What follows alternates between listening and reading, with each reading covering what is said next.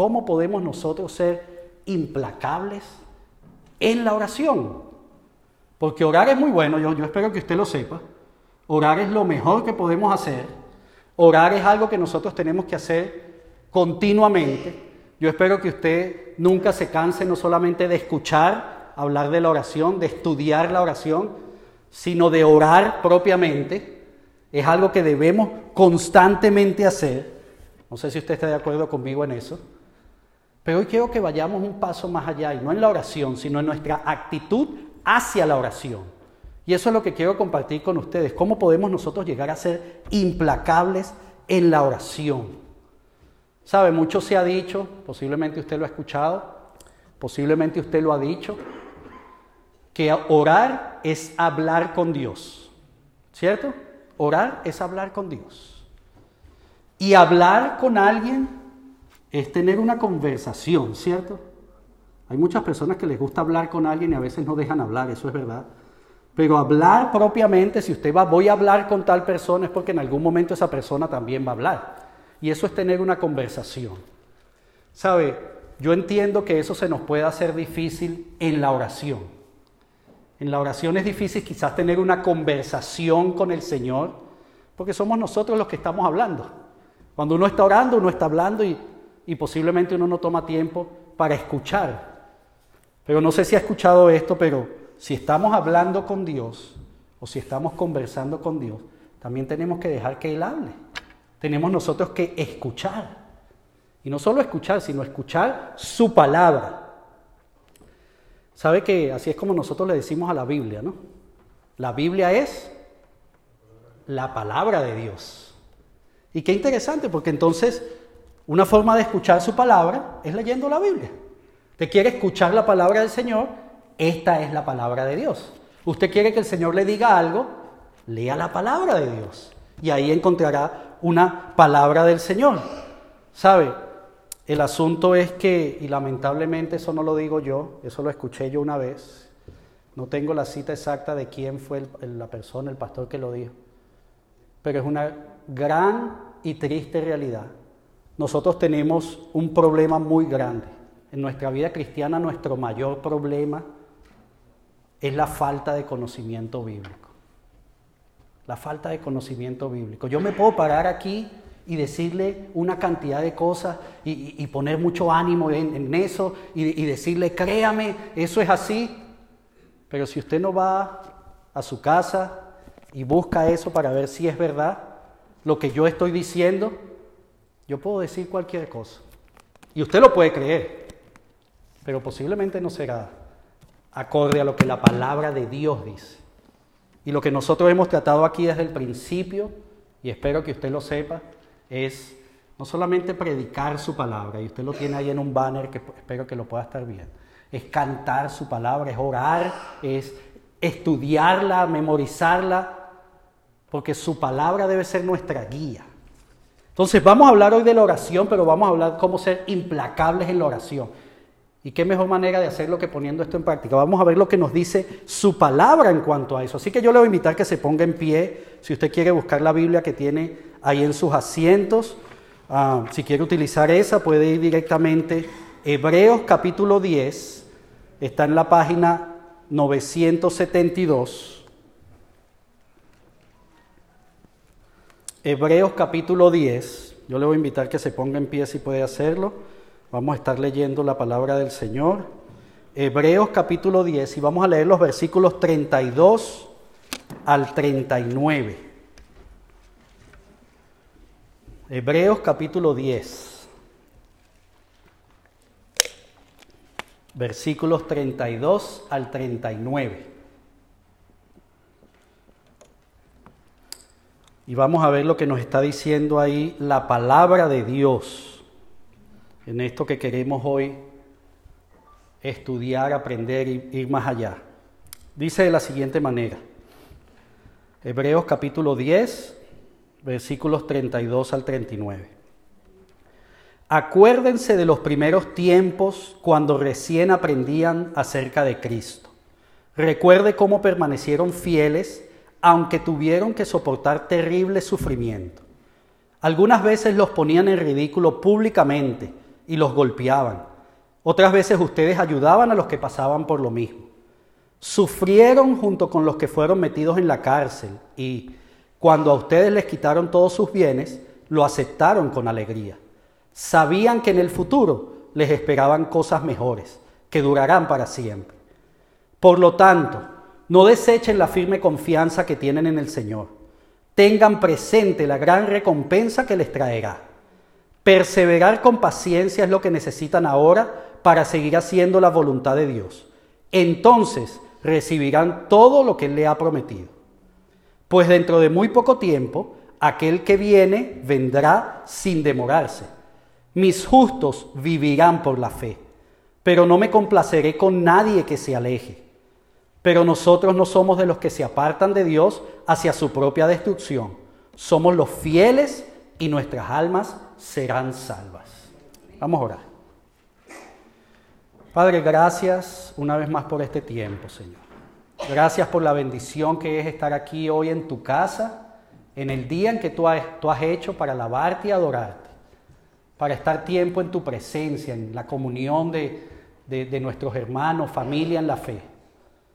Gracias, Padre, por, por permitirnos hacerlo a través de los cantos, por permitirnos hacerlo a través de nuestros diezmos por permitirnos hacerlo con el hecho de estar acá hoy, de haber venido a este lugar. Mi Dios, y ahorita queremos continuar haciéndolo a través de tu palabra. Queremos pedirte que nos hables, que nos permitas conocer qué es lo que tienes para nosotros hoy en particular.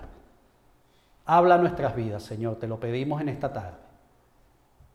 Padre, ayúdanos a conocer la necesidad que tenemos, no solamente de orar, no solamente de vivir las vidas que tú nos has llamado a hacer, Señor, sino de verdaderamente ser implacables en esto.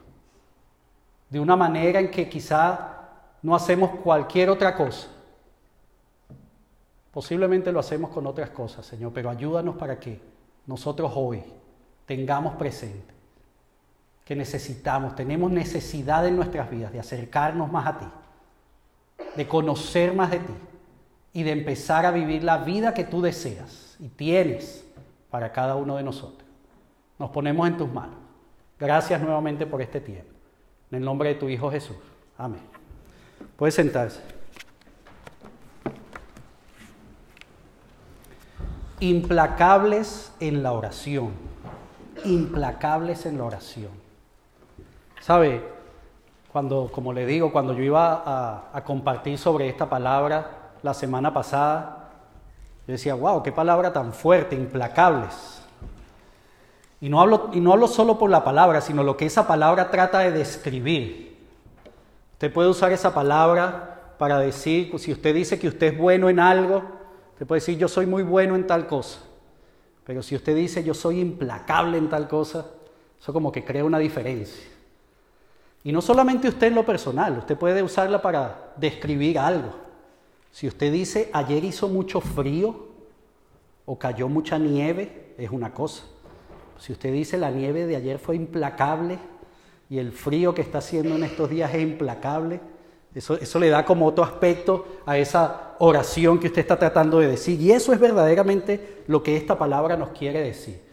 ¿Sabe? Lo interesante es que el escritor de la carta a Hebreos, una iba a decir una, pero creo que es la única, pastor, usted me corrige, por favor. Creo que es la única, el único libro, carta de la Biblia que todavía no se conoce verdaderamente su autor. Muchos decimos, y yo me anoto ahí, que, que fue Pablo, pero no se le ha dado todavía el autor propiamente de esa carta. Pero esa carta a los hebreos es una tremenda carta para que usted lea, ¿sabe? Quien sea que la haya escrito, definitivamente el Espíritu Santo lo llenó y es una carta para nosotros entender tantas cosas. Y llegado este, este capítulo 10, definitivamente lo que ahí se nos habla, esta palabra implacable, está implícita. ¿Sabe lo que significa eso? Está, está ahí. Quizás no la leemos en ninguna versión de la Biblia, ni en inglés ni en español. Usted va a encontrar la palabra implacable en este capítulo en particular. Quizá no lo leemos, pero ahí está lo que se nos está queriendo decir.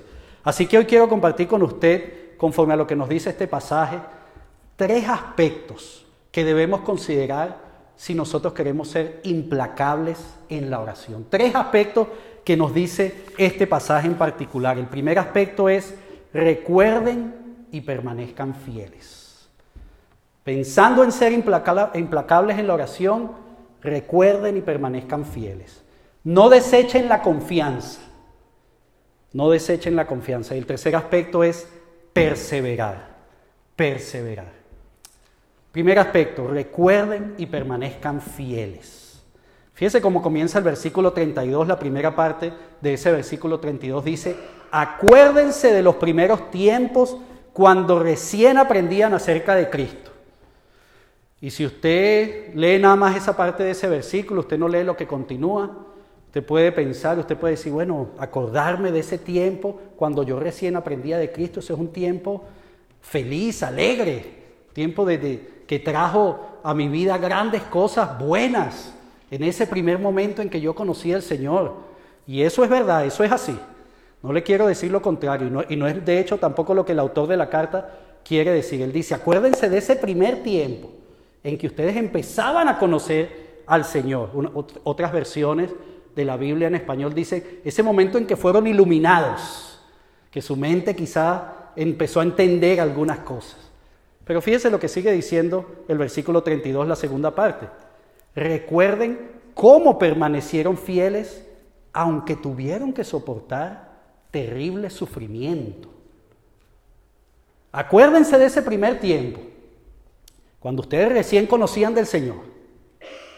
Pero acuérdense de, de ese terrible sufrimiento, como lo dice esta versión que tuvieron que soportar. No solamente acuérdense de esos momentos bonitos, no solamente acuérdense cuando estábamos todos que nos sentíamos en una nube con una arpita, una arpa, cantando y con, casi que nos salían alitas. No solamente se acuerden de ese momento, eso es bueno hacerlo, es así, yo espero que usted lo haya sentido así y déjeme decirle algo, yo espero que usted lo siga sintiendo así, a pesar de los problemas que podamos estar atravesando y pasando, Acuérdese de ese primer momento y acuérdese cómo permanecieron fieles a pesar de que hubo mucho sufrimiento. ¿Sabe? Cuando yo leía este versículo, lo primero que venía a mi mente es qué difícil se nos hace a nosotros ser constantes en la oración. Yo no sé si eso es algo que me pasa a mí nada más o, usted lo ha vivido, pero qué difícil, qué difícil es, es mantenernos constantes en la oración.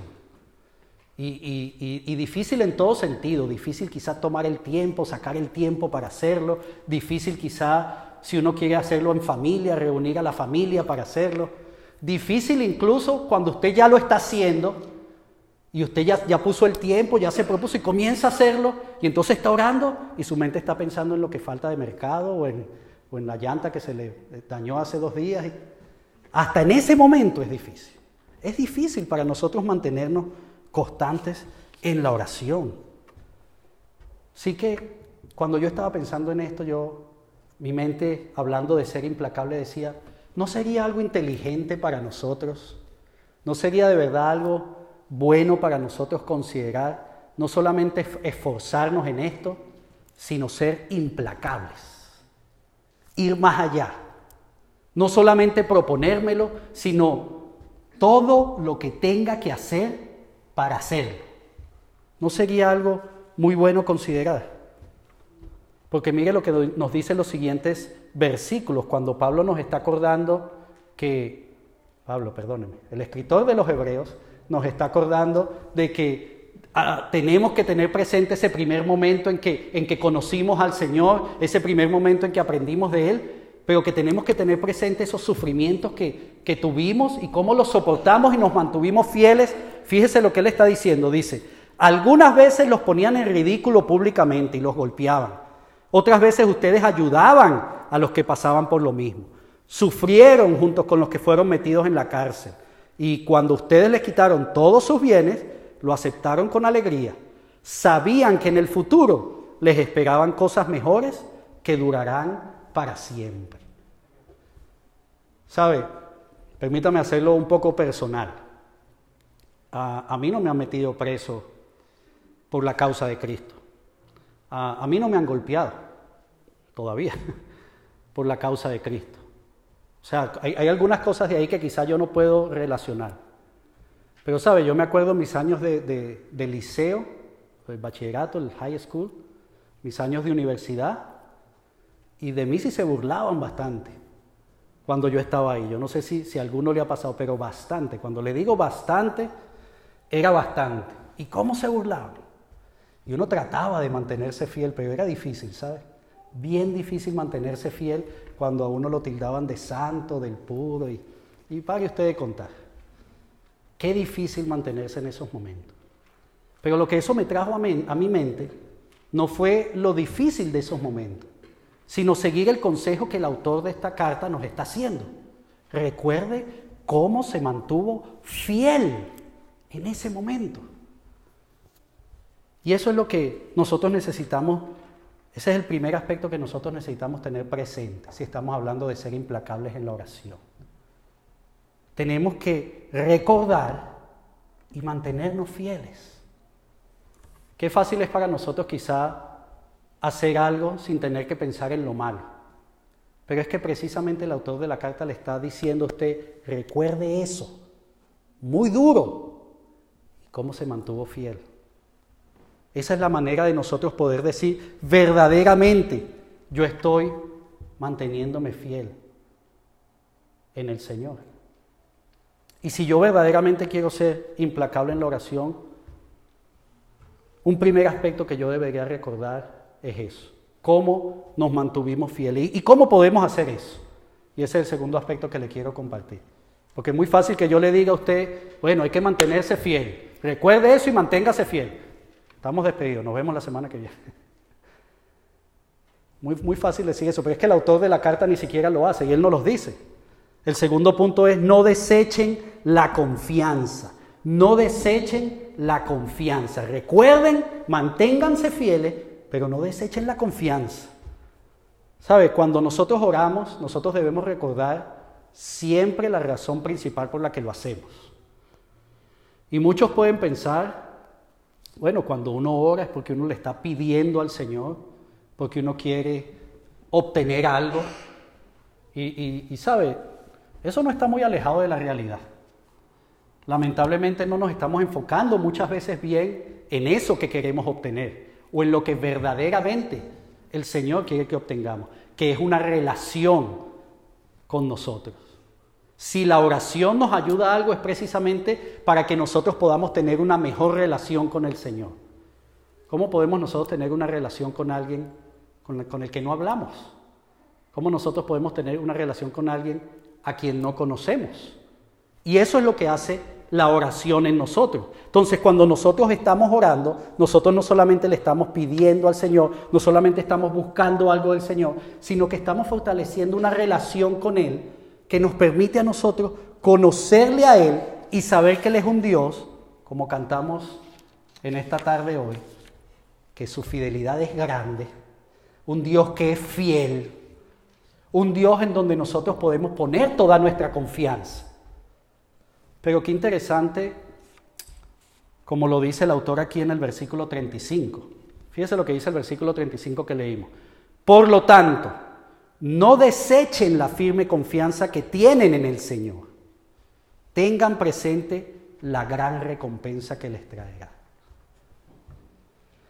¿Sabe? Nosotros muchas veces nos enfocamos en ese, en, ese, en ese segundo aspecto que dice ese versículo.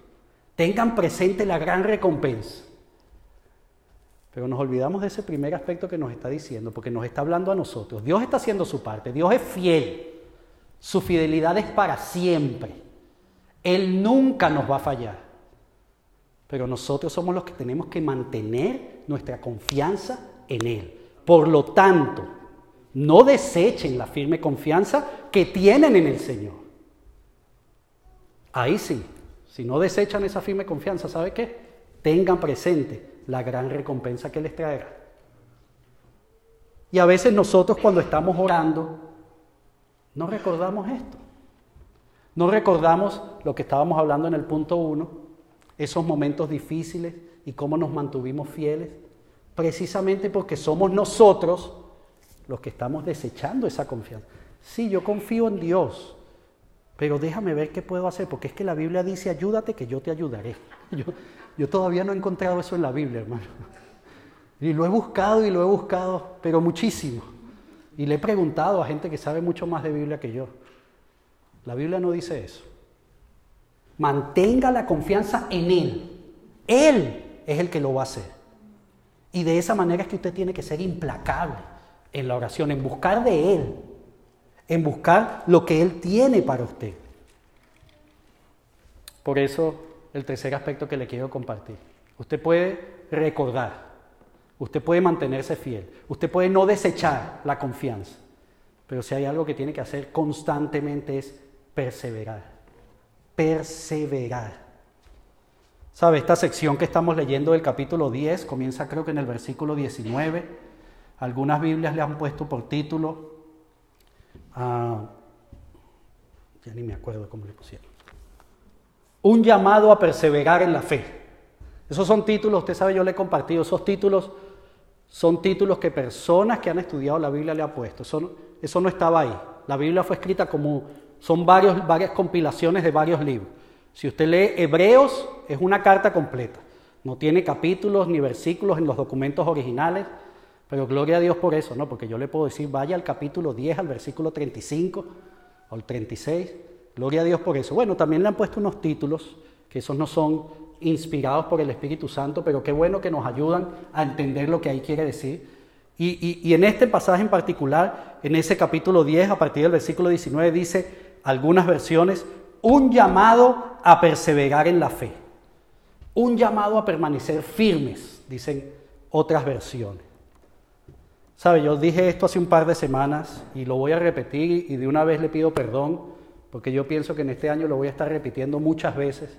Espero que usted no se canse de escucharlo. Pero hablando sobre la oración, y, y se lo puse en la presentación, dice, si orar es lo único que podemos hacer, estamos haciendo lo mejor que podemos hacer. Si orar es lo único que podemos hacer, estamos haciendo lo mejor que podemos hacer. Yo no sé si usted lo ha dicho, yo no sé si usted ha escuchado a alguien decirlo, pero muchas veces todos pensamos, oye, no puedo hacer más nada, pero voy a estar orando por ti. Cuando yo entendí esto, porque yo mismo lo decía, cuando yo entendí esto, yo digo, menos mal que no puede hacer más nada y va a estar orando por mí. Porque orar es lo mejor que podemos hacer. Si hay algo más que podemos hacer, ok, está bien. Pero orar debería ser siempre lo primero y lo más importante en nuestra lista cuando se trata de algo, de alguien, de usted mismo. Si orar es lo único que usted puede hacer, dele gracias a Dios porque está haciendo lo mejor que puede hacer. Pero para eso necesitamos perseverar, perseverar. ¿Sabe? Lo dice la primera parte del versículo 36 que leímos hoy. Dice, perseverar con paciencia es lo que necesitan ahora para seguir haciendo la voluntad de Dios. ¿Sabe? Y eso es algo que esta misma semana nosotros vivimos aquí en la iglesia. Y yo estoy seguro que usted lo vive en su día a día, en la parte personal, en su familia, en su trabajo. Pero esta semana el Ministerio de Alabanza, que gracias a Dios semana a semana nos lleva a la presencia del Señor y nos ayuda para tener ese tiempo. Ellos no pudieron reunirse el martes por diferentes razones. El equipo de oración entiendo que también tuvo luchas increíbles para poder reunirse. Y, así usted nómbrelas. Como le digo, usted en lo personal puede tener cualquier cantidad de situaciones ahorita. Nosotros en casa estamos asilados un poquito en casa de mi hermana, viviendo entre mi casa y casa de mi hermana, porque tenemos una inundación ahí en uno de los baños. Y no es la primera vez que nos pasa, ¿sabes? en el año 2016, ¿se acuerda que le dije esa fecha cuando comenzamos acá? Mayo del 2016, una semana se nos inundó la casa donde vivíamos, pero literalmente se nos inundó. Bien bonito ver la escalera, parecía una catarata, una, ¿cómo se llama eso? Sí, una catarata de agua, era muy bonito. En mayo se nos inundó la casa en una semana, a la semana siguiente a mi esposa la detienen, primera vez en este país, y le ponen dos, tres multas, le pusieron en un mismo momento por casi 600 dólares, gracias al Señor. Eso se llevó a la corte y no, no pasó nada.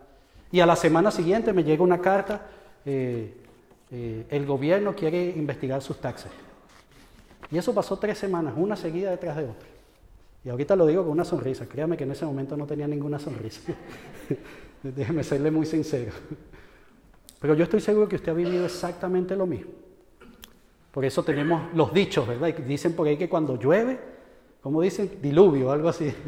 Cuando llueve llega la inundación. Pero es así. Esa es la vida que estamos nosotros viviendo. A lo que nosotros nos llama el Señor es a perseverar. A perseverar. Y fíjense cómo lo dice este pasaje.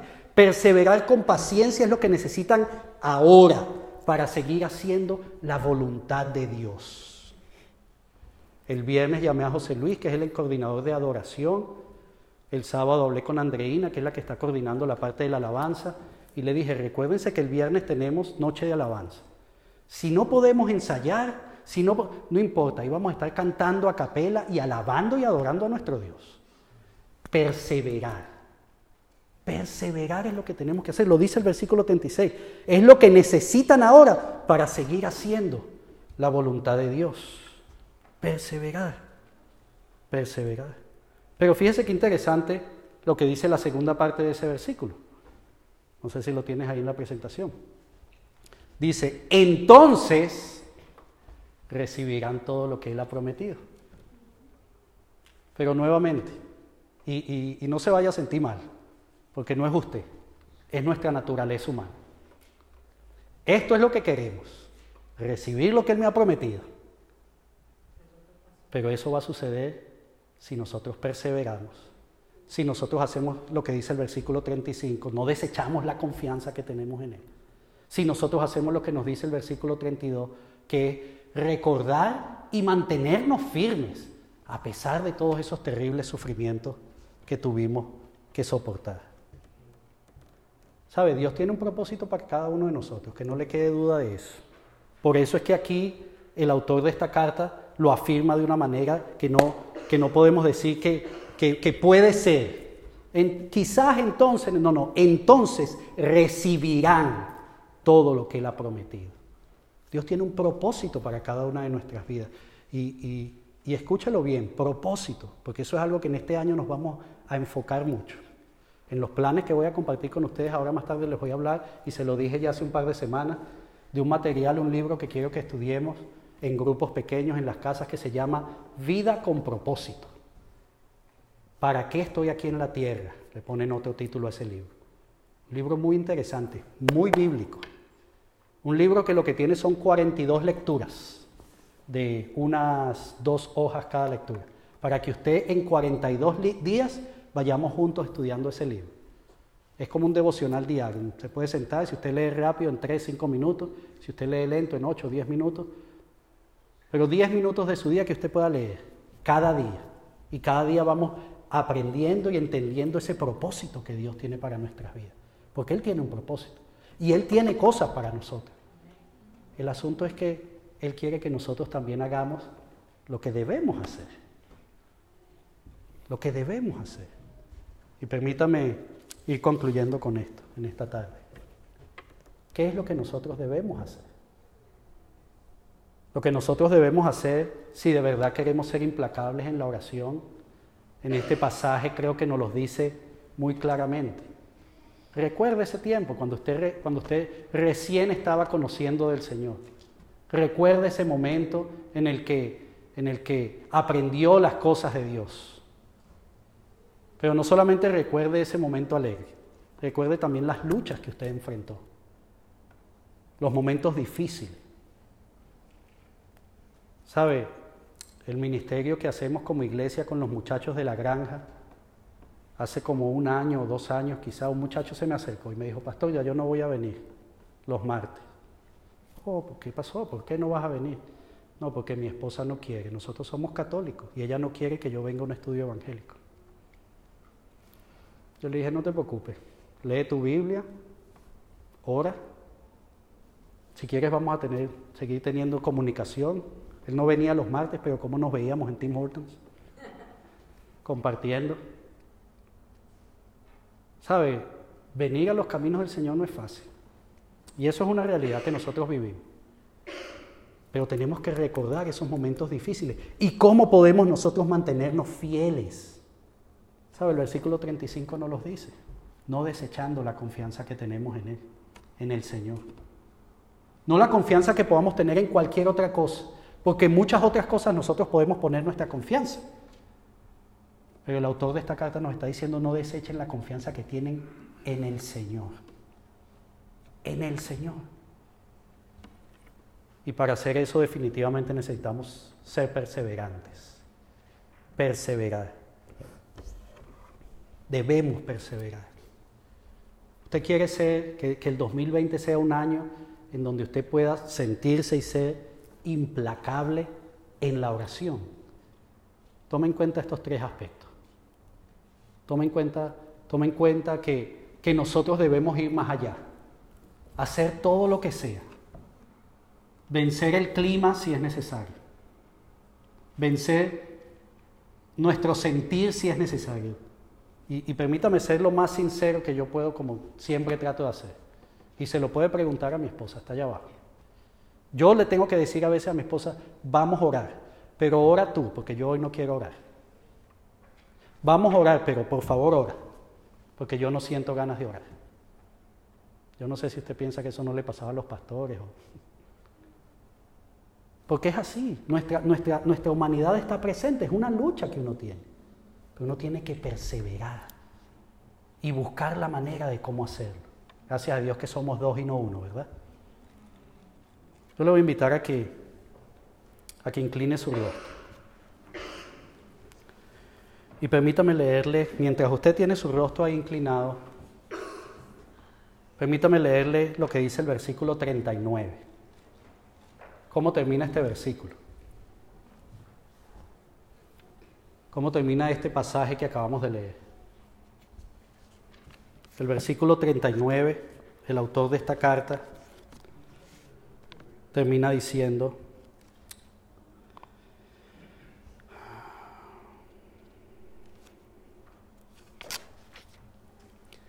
pero nosotros no somos de los que se apartan de Dios hacia su propia destrucción. Somos los fieles y nuestras almas serán salvas. Escúchelo una vez más. Pero nosotros no somos de los que se apartan de Dios hacia su propia destrucción. Somos los fieles y nuestras almas serán salvas. Tome un tiempo ahí en la presencia del Señor y pídale. Pídale que Él le, le ayude, que Él le dé la fuerza, que Él le fortalezca cada día de su vida, desde que se levanta hasta que anochece para enfrentar cada uno de los días. Para usted poder hacer lo que el Señor quiere que usted haga. Y de esa manera, ¿sabe qué? El Señor va a hacer también lo que Él quiere hacer, que es bendecirle, darle todo lo que Él tiene preparado para usted, ese propósito que Él tiene para su vida.